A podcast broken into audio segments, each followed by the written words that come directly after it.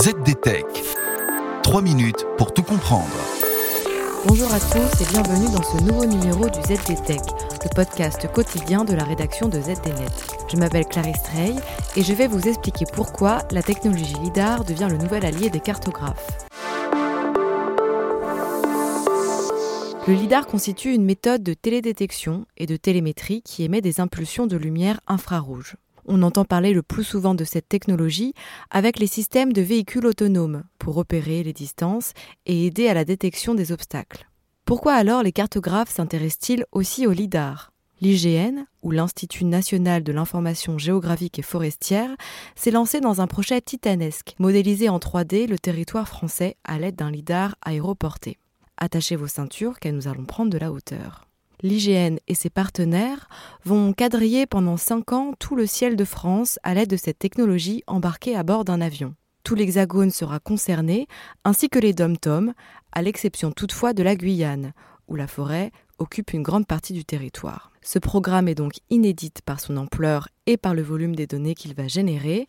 On parle au total de 7000 heures de vol pour 3 pétaoctets de données amassées. Pour accélérer le processus, les acquisitions LIDAR se feront tout au long de l'année. L'objectif Recréer une sorte de jumeau numérique de la France. Cette modélisation 3D du territoire national pourra être réutilisée dans de nombreux domaines de l'action publique. C'est ce qu'espère en tout cas l'IGN. La prévention des risques est notamment un enjeu fort du LIDAR et les départements de l'arc méditerranéen s'en servent pour surveiller les cours d'eau et prévenir des risques d'inondation. Avec le LIDAR aéroporté, les cartographes espèrent aussi étudier plus finement les forêts ou encore cartographier les infrastructures en milieu urbain grâce à un nuage de points plus précis.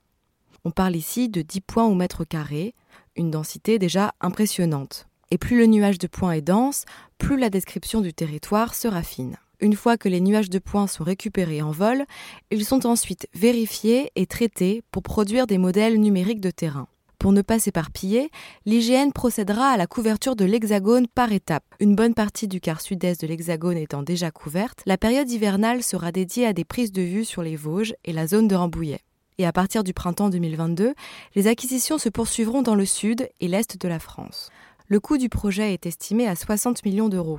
Un investissement conséquent, en partie soutenu par le Fonds pour la transformation de l'action publique et le plan de relance de l'État c'est dire tous les espoirs qui reposent sur le LIDAR pour repousser les limites de la cartographie. Et voilà, normalement on a fait le tour du sujet. Pour en savoir plus, rendez-vous sur zdnet.fr et retrouvez tous les jours un nouvel épisode du ZDTech sur vos plateformes d'écoute préférées.